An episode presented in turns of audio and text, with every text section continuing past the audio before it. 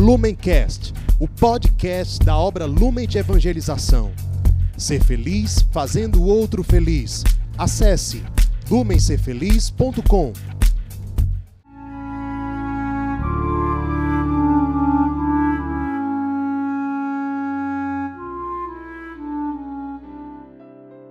Os santos são sinais da presença do ressuscitado na história. Hoje, dia 17 de abril, celebramos Santo Aniceto. Nosso santo de hoje é natural da Síria e saiu do Oriente para a cidade de Roma, isso em meados do século II da era cristã, e no ano de 155 com a morte do então Papa, ele acabou sendo eleito o seu sucessor e foi Papa do ano de 155 até o ano de 166, um período muito difícil para os cristãos. Era a época em que ainda existiam as perseguições romanas aos cristãos, muitos cristãos, por conta da sua fé, sendo presos, sendo mortos. Também era uma época de muitas heresias entre elas, na época em que Aniceto foi papa, uma que ele combateu com muita veemência e que deu muito trabalho para ele e para os bispos na época, foi uma seita fundada por Valentim, que se apresentava muitas vezes como uma mulher de nome Marcelina. Era uma seita chamada de Carpocratitas, que era uma seita na prática cheia de imoralidades. Se diziam cristãos, mas com uma visão sobre a moral completamente distorcida. Foi um combate muito difícil, mas o Papa Niceto foi muito firme, como pastor realmente da igreja na época, para combater essa heresia e outras que existiam. Ele investiu muito na catequese e na formação dos fiéis.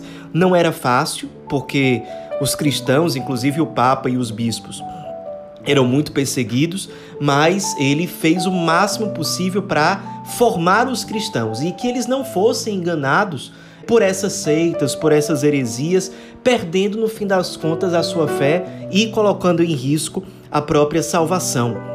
Na época, Papa Aniceto, ele teve uma certa proximidade com São Justino, que é considerado inclusive doutor da igreja, e São Justino inclusive escreve sobre o Papa Aniceto, falando coisas muito belas sobre ele, que ele era um pastor da igreja muito virtuoso e tudo mais. Um momento importante do pontificado de Santo Aniceto foi quando ele recebeu a visita de São Policarpo, que era bispo de Esmirna, lá no Oriente, e São Policarpo havia sido um discípulo direto de São João, apóstolo e evangelista. E São Policarpo foi até a cidade de Roma com o objetivo de encontrar ajuda no Papa para combater o marcionismo, que era uma heresia iniciada no século II por Marcião e que, entre outras coisas, defendiam que o Antigo Testamento não tinha validade.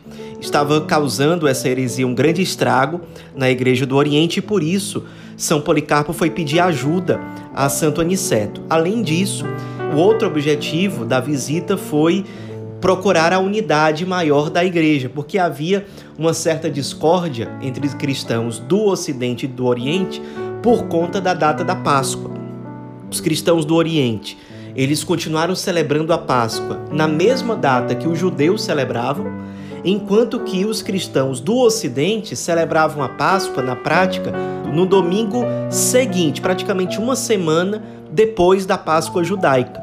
Então, são Policarpo, Santo Aniceto conversaram muito, não chegaram a um acordo sobre a data da Páscoa, mas estabeleceram uma amizade, estabeleceram coisas importantes para efetivar mais unidade na igreja, embora permanecesse aquele desacordo, celebraram a missa juntos e, de fato, pastorearam a igreja, um como bispo, outro como papa, tendo em vista uma maior comunhão. No fim das contas, Aniceto sofreu muito também com as perseguições romanas. Não se sabe ao certo como ele morreu, mas há uma tradição que diz que ele morreu martirizado, embora não saibamos ao certo como.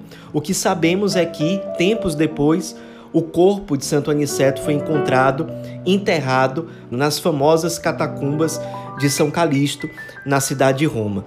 Nos esperemos na vida do Papa que hoje nós celebramos um papa que foi corajoso por assumir o pontificado numa época de perseguição, que lutou pela unidade da igreja, lutando contra as mentiras, lutando contra aquilo que é contrário à verdadeira fé, que lutou pela unidade da igreja ao se encontrar com Policarpo e procurar uma unidade maior entre o Ocidente e Oriente. Peçamos a intercessão de Santo Aniceto para que nós também sejamos instrumentos de Deus para uma maior comunhão, uma maior unidade dentro da igreja de nosso Senhor Jesus Cristo. Santo Aniceto, rogai por nós.